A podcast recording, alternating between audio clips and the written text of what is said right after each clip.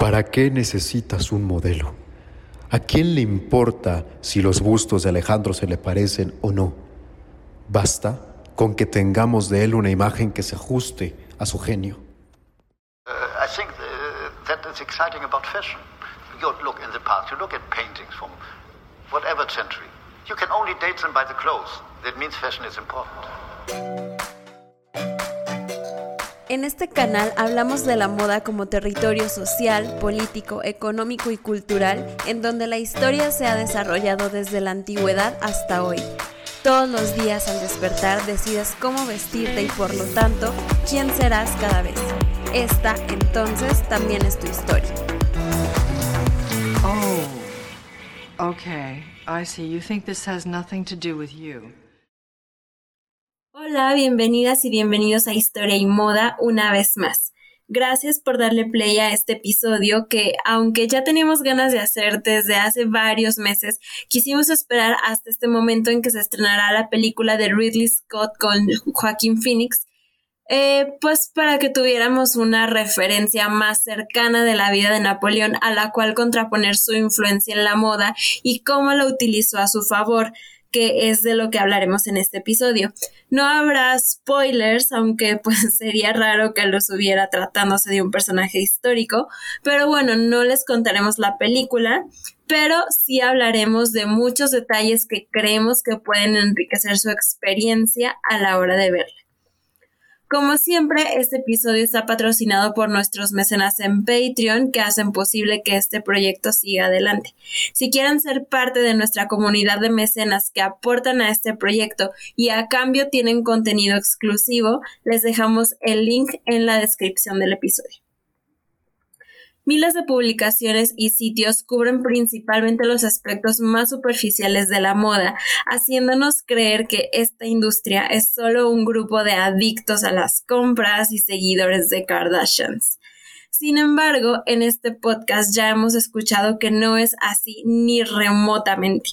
Un aspecto de la moda que nos encanta es la conexión que mantiene con el poder y la política la historia está llena de emperadores y dictadores que entendieron muy bien cómo la moda puede convertirse en una herramienta de poder y propaganda muy útil. Lo escuchamos ya en los episodios de Carlos V, el de Nazi Chic, el de Fidel Castro, entre otros, y hoy le toca el turno a Napoleón Bonaparte, considerado como uno de los mayores genios militares de la historia. La sencillez en la apariencia nunca ha acompañado a la imagen que desea inspirar poder. A lo largo de la historia del traje y la moda, se puede advertir cómo, a pesar de que en algunas etapas sus formas se hayan simplificado, éstas vuelven a recargarse y en la mayoría de las ocasiones suceden por legitimarse desde el poder las nuevas, más complejas y o decoradas. Napoleón concedía gran importancia a lo que vestía, era muy consciente de que su apariencia, ya fuera con vestimenta cotidiana o con traje ceremonial, contribuía al impacto que causaba en el público. La imagen legendaria del emperador con un uniforme sencillo, un abrigo gris y un bicornio negro fue cuidadosamente creada por él mismo. La revolución en Francia había provocado una serie de reacción a las piezas excesivamente adornadas, por lo que durante el directorio la moda buscó inspiraciones neoclásicas y las mujeres prefirieron vestidos de muselina etéreos y semitransparentes, inspirados en las antiguas túnicas griegas y romanas, caracterizadas por una cintura alta, y luego combinaban estas nuevas siluetas con chales indios de Kashmir. Con el paso de los años, las tendencias neoclásicas fueron diluyéndose. Una túnica corta a la griega, a la turca o a la rusa se utilizó sobre vestidos largos y poco a poco algunos elementos decorativos volvieron a ponerse de moda como encajes y detalles bordados. Para los eventos oficiales se adoptó la sobretúnica con cola, pero ojo que esto no sucedió nada más porque sí. Los cambios en la moda de vestir son consecuencia del plan de Napoleón para restaurar la industria textil que había sufrido un golpe después del sitio de Lyon en 1793, donde las fábricas locales cerraron y los telares fueron destruidos. Cuando Napoleón llegó al poder, los palacios estaban vacíos, algunos incluso devastados. Fueron necesarios 10 años de arduos esfuerzos para reconstituir su arquitectura. Aún hoy estos constituyen una parte importante del patrimonio cultural de Francia y son testimonio de la excelencia de las producciones del estilo imperio que tan profundamente influyó en las artes decorativas. Después del asedio, la seda había sido abandonada en favor de la muselina, pero Napoleón la reintrodujo junto con el tul, el algodón francés y el encaje. Moda y decoración podían ser el instrumento adecuado para levantar la industria textil. Napoleón intervino en la ciudad de Lyon, reintroduciendo el vestido de corte de seda y las capas de terciopelo, y con la reintroducción también de rituales y de ceremonias, se requirió la elaboración de un modelo vestimentario. Para los hombres se regresó al traje a la francesa, que representaba la separación entre espacio cotidiano y ceremonial, mientras para las mujeres el problema era más complejo. La moda había, de hecho, borrado la forma de vestir del ancien régime y a pesar de las insistencias de un regreso a las pelucas empolvadas, Napoleón optó por una imagen moderna. Gracias a los encargos de Napoleón, Lyon logró recuperar su reputación y su talla internacional. La ciudad nunca olvidó su deuda con el emperador y el 10 de marzo de 1815, a su regreso de la isla de Elba, fue recibido con entusiasmo por la población de Lyon y en particular por la gente de las fábricas. Fue en Lyon al día siguiente donde dictó un decreto por el que se restituía la bandera tricolor. Las nuevas tendencias de la moda también llegaron después de las campañas militares. Los turbantes se hicieron populares después de que Napoleón fue a Egipto. La pasión por las pieles se importó de Prusia, Polonia y Rusia, mientras que Italia generó un nuevo interés por las piezas de joyería neoclásicas. Mientras Napoleón estuvo en el poder, Louis Hippolyte Leroy se convirtió en el modisto más popular Tenía un taller en la Rue de Richelieu donde creaba vestidos y complementos y también vendía telas. Leroy solía crear siguiendo los dibujos de Louis-Philippe de Beaucourt, Jean-Baptiste Isabey y Auguste Garneret, y también era conocido como importador de los mantones de moda preferidos por las damas y también por la emperatriz. Aunque Napoleón siempre priorizó el origen de las materias primas, su esposa Josephine de Beauharnais de origen criollo de la isla de Martinica y también referente de la moda francesa, se saltaba todas las reglas trayendo tejidos y productos de las tierras conquistadas, a veces ilegalmente. Hoy, más de 200 años después, ambos siguen inspirando a reconocidas casas de diseño como Dior y Chanel. De ella, de Josephine, hablamos más ampliamente en el episodio complementario a este, disponible en nuestra página de Patreon. El caso es que Napoleón intentó prohibir los mantones indios para restaurar la producción francesa, pero a pesar de que Leroy había encargado estos dibujos para estampas a Isabelle y Carl que mm, estos dibujos debían utilizarse en chales producidos en Tourneau, siguió importándolos para satisfacer la demanda.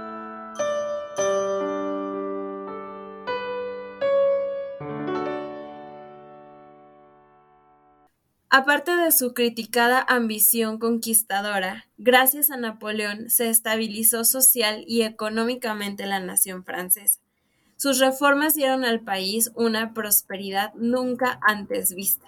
Durante la campaña de Egipto en 1798, el entonces joven y popular general Napoleón Bonaparte, impactado por lo visto a lo largo del viaje, escribió Si yo fuera el mandatario de Francia, procuraría convertir París no solo en la ciudad más bella que existiese, sino en la más bella que pudiera existir. Napoleón I junto a Nicolas Frochot y a sus arquitectos de cabecera pusieron en marcha un intenso plan de embellecimiento y dotación de servicios para la capital. París era entonces una ciudad de estructura medieval con muchas carencias. Por tanto, con el consulado y luego el imperio, Francia se estabilizó después de 10 años de revueltas armadas, aunque sí a costa de las libertades. En 1802 se autoproclamó cónsul vitalicio hasta que, victorioso en un ataque de ego, decidió proclamarse emperador de Francia en 1804. El primer imperio francés, conocido comúnmente como Francia Napoleónica, Imperio Napoleónico o simplemente Imperio francés, abarca la totalidad del periodo conocido como la Era Napoleónica, que cubre desde la coronación de su emperador Napoleón Bonaparte en 1804 hasta su abdicación en 1815. Lentamente, el primer cónsul constituyó alrededor de sí una corte que tuvo su ratificación pública durante la espectacular ceremonia de coronación imperial en Notre Dame el 2 de diciembre de 1804, en la cual el emperador reinstauró la lógica de la abundancia, promoviendo fiestas y ocasiones mundanas. Para esta ceremonia organizó un evento extraordinario que fue a la vez una demostración perfecta de poder. Para ello se debió estudiar cada detalle porque no quería acercarse en lo absoluto a los periodos anteriores. Se llamó a los arquitectos Charpentier y Pierre Fontaine que se encargaron de la decoración y escenografías. Debían crear un concepto totalmente diferente a lo visto anteriormente. Otro de los artistas convocados fue Jean-Baptiste Isabey, que mencionamos apenas. Se trataba de un pintor de miniaturas al servicio de María Antonieta que entró como aprendiz de Jacques-Louis David. Isabel había sido empleado en Versailles y posteriormente fue apadrinado por Josephine y Napoleón. Como parte de su papel en la ceremonia de coronación, preparó dibujos para la publicación planeada para su conmemoración oficial se contrató a Jacques-Louis David para conmemorar el evento en un lienzo de 500 pies cuadrados, el cuadro más famoso que inmortaliza este suceso, aunque también tenemos el de Napoleón en su trono de Angers de 1806 que nos da un vistazo de cerca a su vestimenta. Como si se tratara de un personaje actual de una boda real, Madame de Remusat en Las guerras privadas del clan Bonaparte, memoria de una dama de palacio en la corte de Josefina y Napoleón Bonaparte, nos relata minuto a minuto este.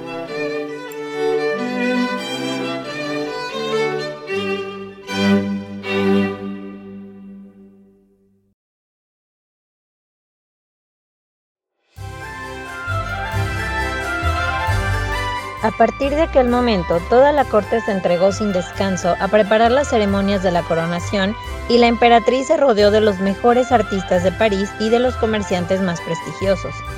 Asesorada por sus consejos, determinó el diseño del nuevo hábito de corte y de su vestido en particular. Pensaron acertadamente que no era cuestión de resucitar el guardainfante. Bastaba con añadir a nuestros trajes ordinarios el manto largo que se ha conservado después del regreso del rey y un cuello de blonda llamada cherus que sujetado sobre los hombros se levantaba por detrás de la cabeza y recordaba el vestido de corte de Catalina de Medici.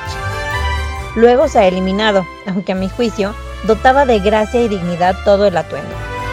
La emperatriz disponía ya de una buena cantidad de diamantes, pero el emperador añadió un puñado más para su adorno. Recurrió incluso a los que se conservaban en el tesoro público, pues quiso que su mujer lo luciera todos. Le fabricaron una diadema resplandeciente encima de la cual el emperador le pondría, llegado el momento, la corona imperial.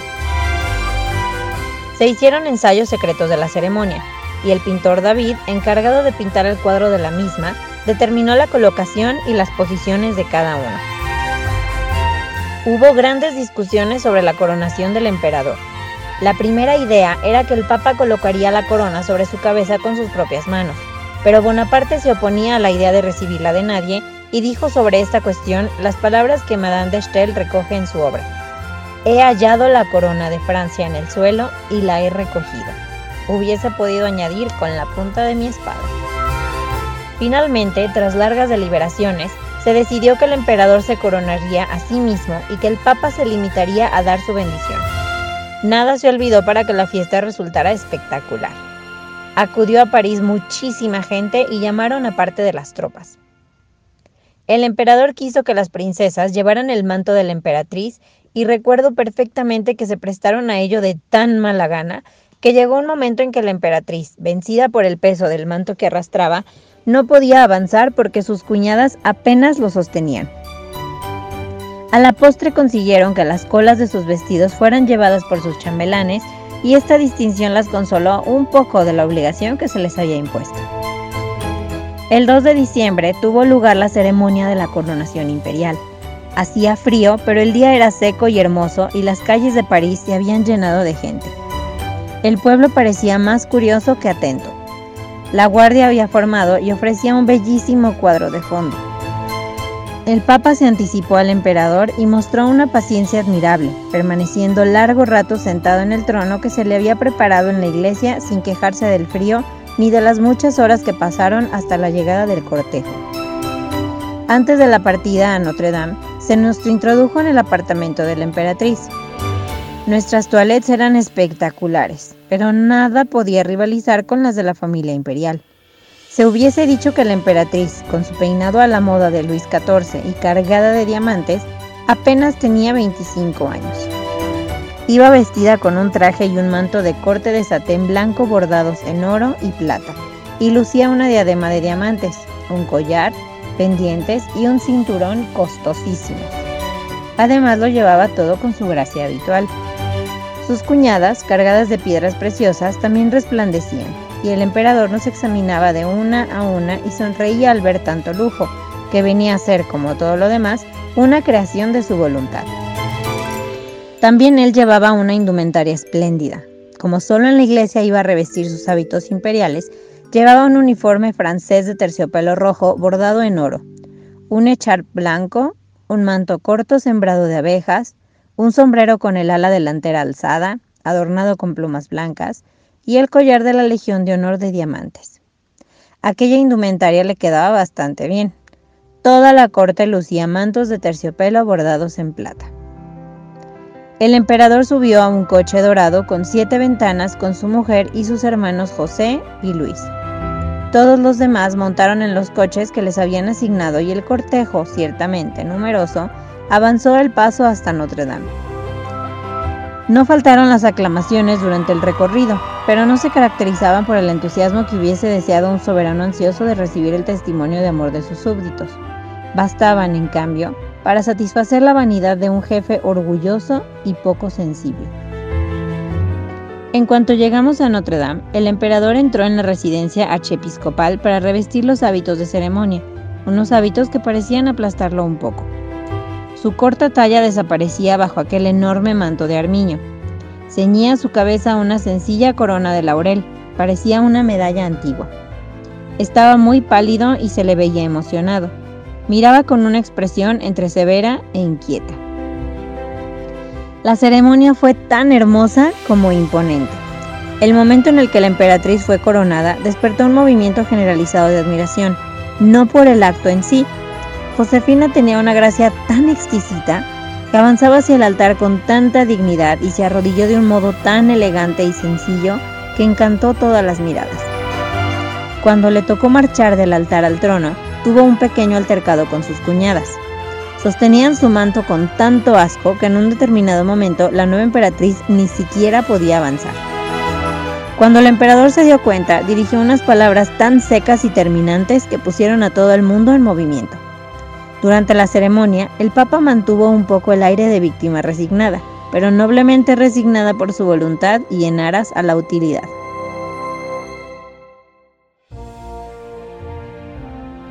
El traje de coronación se basó en el traje tradicional de coronación de los reyes de Francia estaba compuesto por una túnica larga de satén blanco que recordaba a la túnica real de tela plateada, llevada bajo una capa imperial azul. Napoleón la usó roja.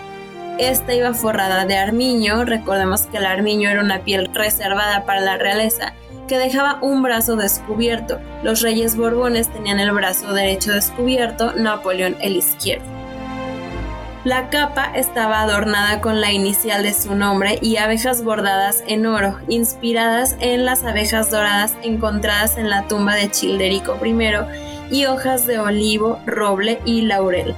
Recuerden que si son mecenas en Patreon pueden encontrar la transcripción de este episodio con todas las imágenes que estamos mencionando.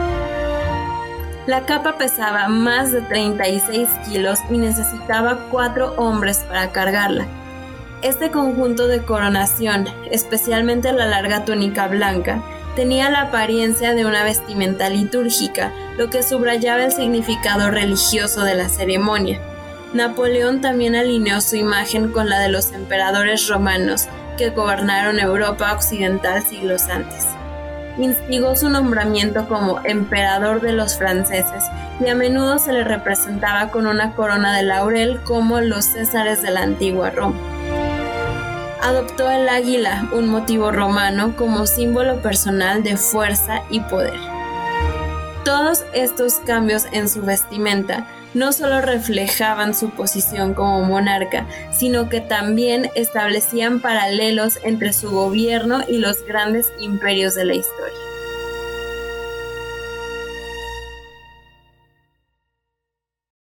Para Napoleón los símbolos eran importantes y además de los que ya dijimos, otro era el de la palma de oro que representaba la toma de Egipto. Y para completar su outfit añadió una gorguera de encaje. Con este complemento reavivó la industria artesanal del encaje.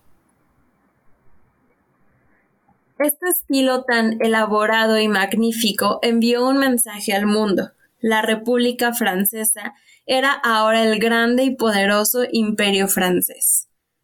Durante la siguiente década, Francia se convertiría en el poder dominante de Europa de Occidente. El imperio de Napoleón duró 10 años y 300 días. Josephine, en la misma ceremonia, abandonó el neoclasicismo y adoptó el nuevo vestido de la corte francesa propuesto por Isabel, vestido con cintura alta, seda lúcida y pesada bordada con los símbolos de Napoleón, manga con volumen como las del Renacimiento y gorguera como las del 600. Manga larga quitapón, capa de terciopelo rojo. Las damas pronto se convirtieron en embajadoras de la moda a través de las páginas de las primeras publicaciones de moda, como el Journal de Dames et de Mode, fundado por Jean-Baptiste Selec y Pierre de la Messangère en 1797. Esta publicación presentó ilustraciones que mostraban tendencias de moda populares inspiradas en damas prominentes y contribuyó a publicitar y hacer populares los diseños de Leroy. En muchos sentidos, toda la industria de la moda se benefició del reinado de Napoleón.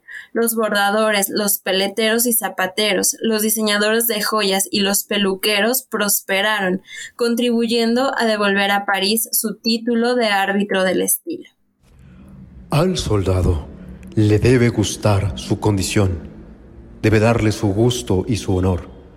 Por eso los uniformes son tan útiles y a pesar de toda la ostentación que volvió bajo su imperio, el mismo Napoleón se vestía con extrema simplicidad. En medio de sus deslumbrantes mariscales y jefes de Estado, él era fácilmente reconocido por la modestia de su vestimenta, un bicornio negro decorado solo con una escarapela y un abrigo gris. Ambos se hicieron legendarios. Por naturaleza, Napoleón fue un hombre frugal que mantuvo los gastos de su guardarropa dentro de cierto budget. Bueno, esto al, inicio. Él insistió en el confort sobre el estilo y rechazó cualquier prenda que le estorbara. Cuando la moda era de un fit ajustado y estilos estrechos, hizo que sus astres le hicieran prendas lo suficientemente amplias para que él se las pusiera con la mayor facilidad, como recordaba su ballet Constant Constant añadió que la única preocupación de su empleador en cuanto a la ropa era la calidad del material y la conveniencia. Por esa misma razón, los cuellos de Napoleón eran más bajos que lo que la moda dictaba. Una vez mientras se probaba un outfit exclamó, Me queda bien, así que se ve bien. Murat, de quien su propia elegancia extrema era casi cómica, molestaba a su cuñado. Por el amor de Dios, dad ejemplo de buen gusto a vuestros fieles súbditos. La simplicidad del gusto personal del emperador era intencional. Mientras que se deleitaba mucho del exceso, de la extravagancia de ciertos uniformes a los cuales a veces contribuyó a crear, usados por su séquito, él se abstuvo de usarlos él mismo. Napoleón entendió que su preferencia por la simplicidad lo acercaba al soldado común, los pilares de su ejército. De todos los trajes de Napoleón, los uniformes fueron sus favoritos. Usaba, por ejemplo, el uniforme de un coronel de los granaderos de infantería de la Guardia Imperial, usualmente los domingos y para ocasiones especiales o desfiles. Este consistía en un abrigo azul imperial con vistas blancas, solapas rojas y charreteras de coronel bordadas en oro. Su traje usual era el uniforme regular de un coronel de Le Chasseur à Cheval de la Guardia Imperial, verde con cuello y puños rojos y pipa. El redingot gris de su oficial de infantería no tenía adornos. Su legendario pequeño sombrero, su bicornio, lo ordenó de Poupard, un sombrero estuarista y pasmentier del emperador y las princesas. Quienes lo vestían le enviaban en promedio ocho sombreros al año. En años tardíos, antes de 1815 y la caída del imperio, las caras de adelante y atrás del sombrero se elevaron un poco más para seguir la moda. Como bien sabemos, muchas de las prendas que vestimos hoy en día son derivadas de los uniformes militares de los conflictos bélicos más importantes de la historia, lo que Bonaparte no se esperaba es que las modificaciones que introdujo en el atuendo de la Armada francesa es por el que muchos aseguraron alistarse porque simplemente les gustaba cómo les quedaba, se convertirían tiempo después en un elemento común en la actualidad. La camisa roja con la que el francés luchaba para que, en caso de ser alcanzado por una bala, sus soldados no notaran la sangre y siguieran combatiendo, no pasó a la historia, pero los botones en los puños de la chaqueta sí. Estos hoy en día son un elemento básico en un traje sastre, pero ¿son imprescindibles? ¿Se acuerdan cuando hablamos de la gabardina y de cómo todos los detalles que tienen sirven para algo estratégico en la guerra? Que si para proteger de la lluvia, que si para la cámara antigas, que si para colgar mapas. Pues en este caso, los botones en los puños en realidad no sirven para nada si bien no son para nada más que darle un toque estético o los más fifís los utilizan como signo para diferenciar si una chaqueta está hecha a medida o no, porque o sea, si es así, los ojales vendrán abiertos y si no, en su lugar encontrarás un pespunte con el botón cosido sobre él. En ese entonces fueron puestos para combatir un pésimo hábito. Por lo visto, los soldados de las filas napoleónicas tenían la mala costumbre de limpiarse los mocos en la manga de la casa. Por ello, el general republicano decidió añadir este pequeño detalle para evitar el maleducado hábito.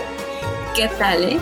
Sabemos que este dato parece muy irreal, pero les prometemos que buscamos en varias fuentes y todas lo confirman.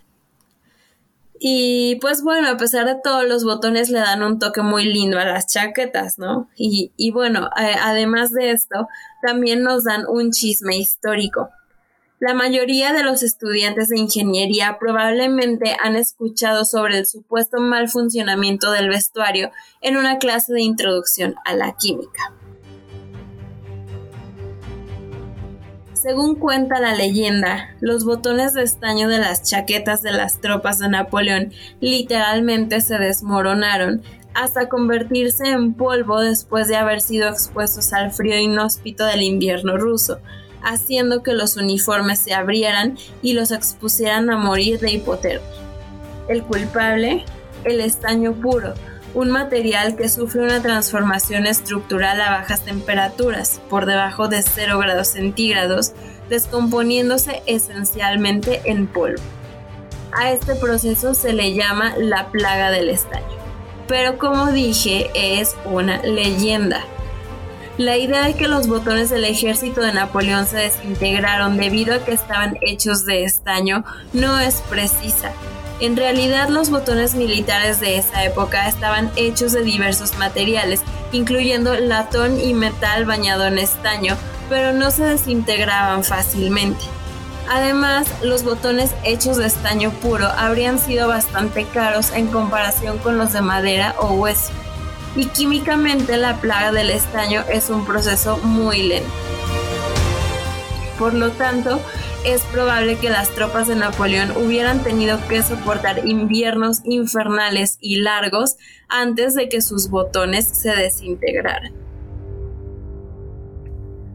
Desde sus uniformes hasta sus túnicas de coronación más elaboradas, el guardarropa de Napoleón ofrece una visión del hombre y su época con la ayuda de Jean-Pierre Chavret, conservador del vestuario imperial, los maestros de vestuario Augustin Lohand, conde de Remusat, y Henri de conde de Touraine, supervisaron todos los aspectos del guardarropa del emperador, actualizar los inventarios, realizar pedidos, pagar facturas y establecer regulaciones escribieron numerosos memorandos y otros registros que detallaban la forma en que cuidaban el guardarropa imperial.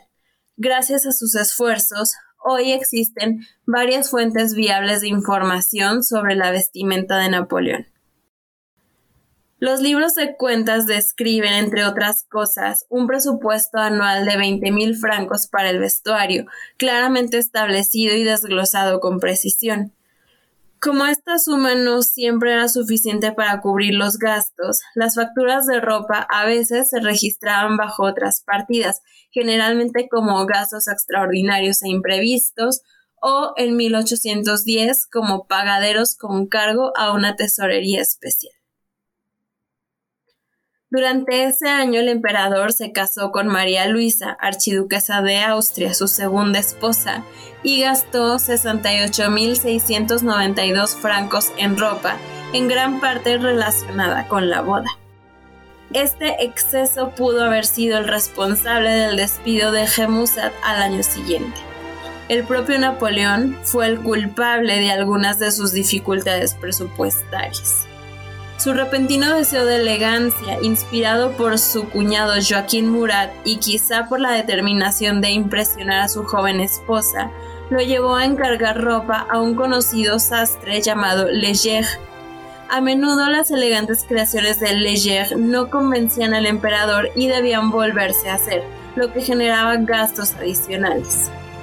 Cualquiera que sea la causa, es casi seguro que los gigantes gastos en 1810 impulsaron a Napoleón a establecer normas estrictas relativas a la renovación del guardarropa imperial.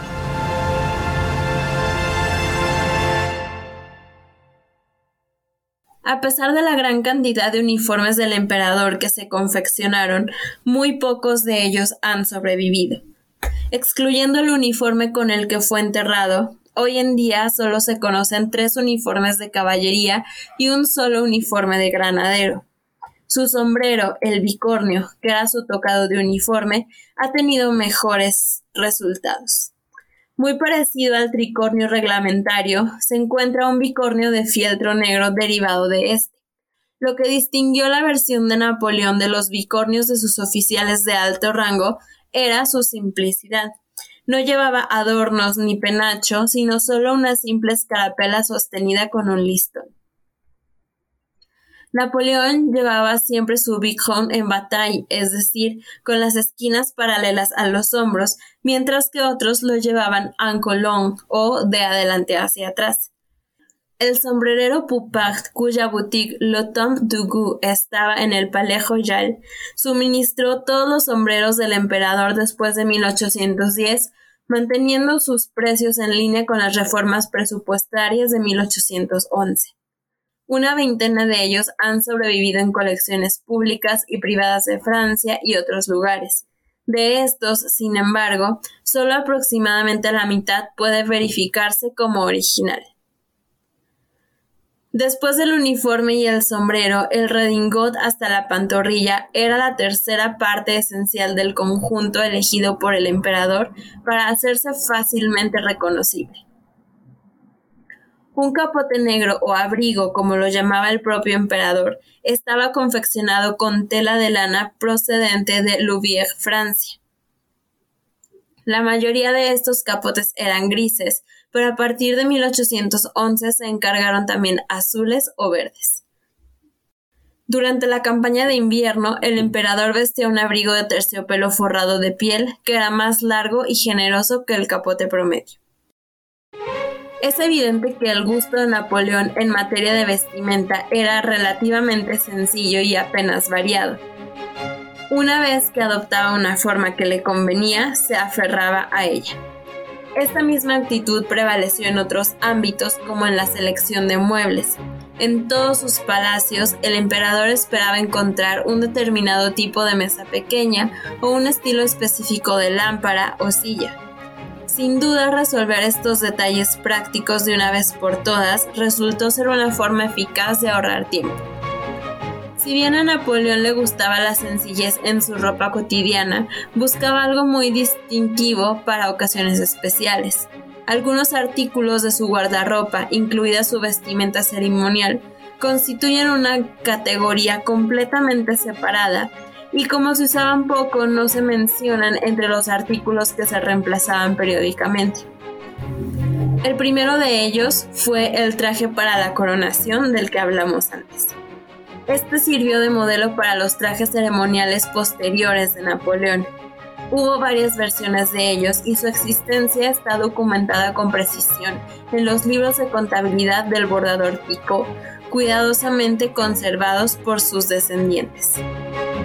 En noviembre de 1804, la orden de coronación registrada por Picot en su libro de contabilidad incluía una túnica imperial, un manto hasta las rodillas, un abrigo, un chaleco y accesorios, ligas y fajines. En 1806 se modificó el petit costume de la coronación. El emperador había engordado. Al mismo tiempo se encargó un nuevo traje ceremonial de terciopelo. En 1810 se encargaron nuevos trajes ceremoniales para la boda de Napoleón con María Luisa de Habsburgo-Lorena, un abrigo y un manto de terciopelo carmesí y un abrigo de tafetán pot de soie. Estos trajes no eran imprescindibles. Después de todo, los anteriores habían sido cuidadosamente mantenidos. Sin embargo, los estilos habían cambiado y los nuevos abrigos reflejaban el cambio fueron cortados de manera diferente. Sus faldas caían rectas, más como una túnica, sin bolsillos ni cintura ajustada.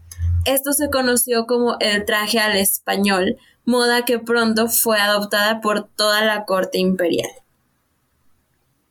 El cambio de moda de 1811 se refleja en la alteración de otro de los trajes ceremoniales del emperador, su vestido ceremonial de terciopelo verde como rey de Italia. Picot, que había trabajado en los trajes para la coronación de 1804, bordó una túnica imperial de terciopelo verde para la coronación de Napoleón en Italia.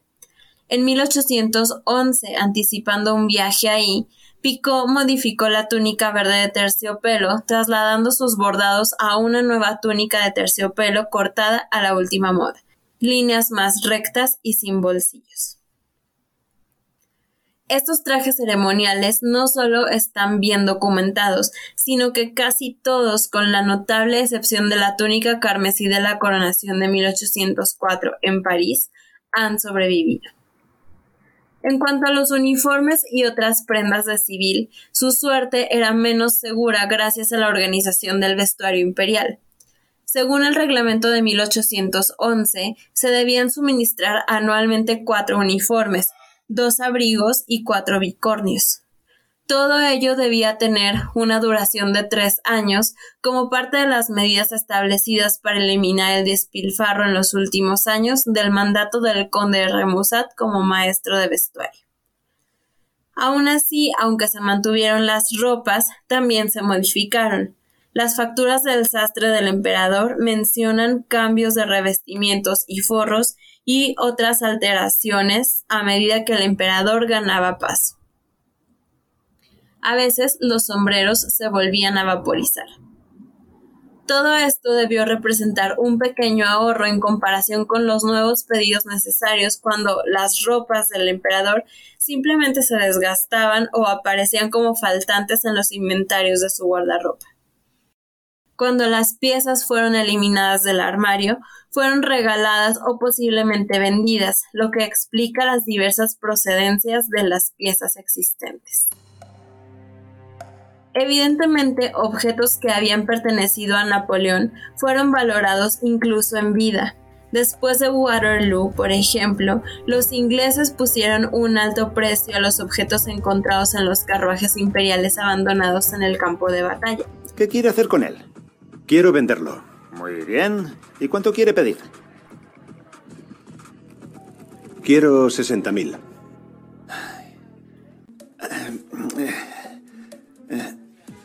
Bueno, haré que venga el experto y hablaremos de eso.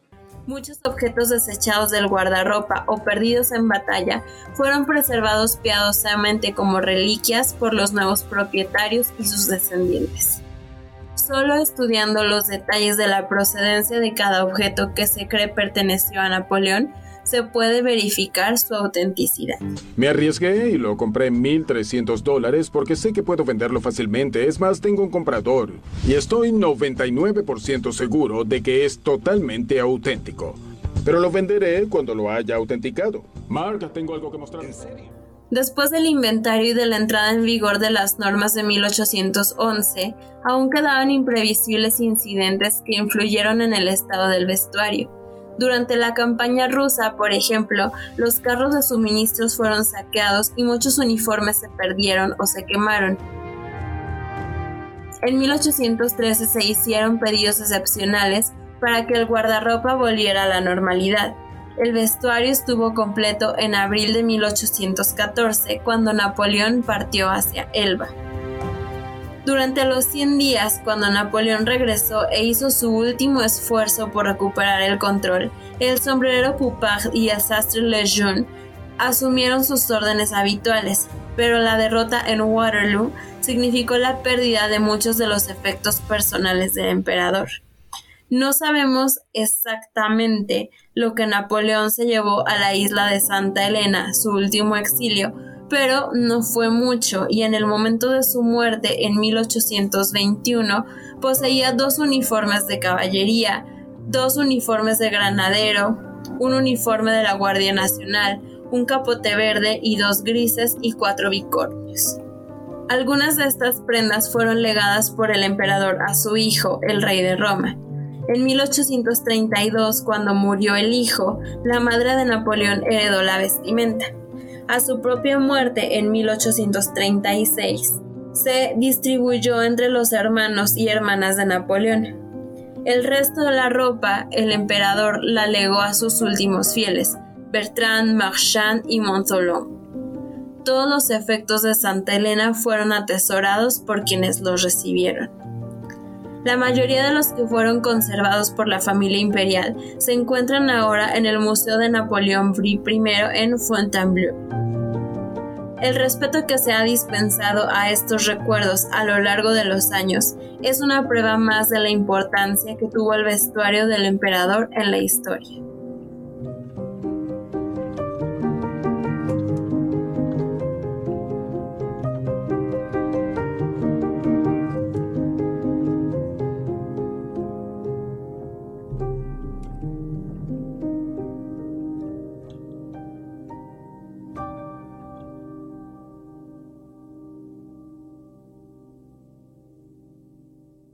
Los relatos escritos de la época describen al joven Napoleón como pequeño, pálido y delgado, no exactamente la imagen estereotipada de un coloso militar o político. Si vemos una variedad de pinturas de él, encontraremos que sus rasgos faciales varían. Esto se debe a que Bonaparte estaba más interesado en presentar una imagen idealizada de sí mismo que en posar para retratos realistas. ¿Para qué necesitas un modelo? ¿A quién le importa si los bustos de Alejandro se le parecen o no? Basta con que tengamos de él una imagen que se ajuste a su genio. Le dijo Napoleón a Jacques-Louis David alrededor de 1799.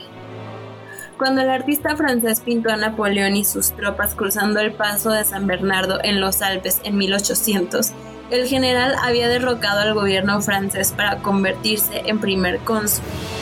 Napoleón ordenó a David que lo mostrara en calma sobre un caballo enérgico, una postura que enfatizaba su fuerza y su genuina capacidad para superar los desafíos. La pintura colocaba a Napoleón lejos de los artilleros con los que una vez había luchado y mucho más grande que ellos, como si fuera un ser superior. Al hacer eco de retratos anteriores de otros grandes líderes de la historia, sugería que este líder no electo tenía un derecho legítimo a desempeñar su papel. La realidad del viaje alpino de Napoleón fue un poco menos impresionante. Se cree que Napoleón siguió a sus soldados a través de los Alpes en una mula, un animal mucho más adecuado para recorrer senderos de montaña estrechos y empinados. Sin embargo, la pintura estilizada de Davy fue tan bien recibida que se encargaron otras cuatro versiones. Cuatro años más tarde, el artista fue honrado con el título de primer pintor del emperador. Cuatro años después de la batalla de Lodi, Napoleón había construido un mito tan convincente de sí mismo como héroe, salvador y hombre del pueblo, que artistas y escritores lo reforzaron espontáneamente. Poemas, obras de teatro, canciones, folletos y artículos periodísticos presentaban a Napoleón como el gran preservador de la libertad francesa. En términos generales, podemos decir que es a partir del testimonio de los periódicos que se cree en la existencia y las hazañas de Napoleón Bonaparte. El teólogo Richard Wadley escribe, tanto ingleses como franceses buscaron recuerdos de Napoleón. Acercarse a algo que él poseía o tocaba ofrecía, como escribió el coleccionista William Bullock en un anuncio para la exhibición de Londres del carruaje de Napoleón en 1816, una conexión inmediata con grandes acontecimientos y un contacto casi inmediato con el propio Napoleón. Napoleón se propuso desempeñar el papel del genio heroico, pero también estaba en el lugar correcto en el momento correcto. Los franceses ya honraban a grandes hombres en lugar de reyes y santos, mientras que la Revolución Francesa, que comenzó cuando Napoleón tenía 19 años, había abierto nuevas rutas hacia la grandeza política. El levantamiento también demostró el poder de los panfletos, las obras de arte, la música y los festivales que Napoleón emplearía más tarde. Incluso cuando la suerte de Napoleón cambió después de Waterloo, su destierro a la remota isla de Santa Elena en el Atlántico Sur coincidió con una época en la que la imagen del genio solitario, torturado o sufriente dominaba con fuerza. La historia de Napoleón demuestra que el genio depende no solo del talento o incluso de las relaciones públicas, sino también del tiempo y el lugar.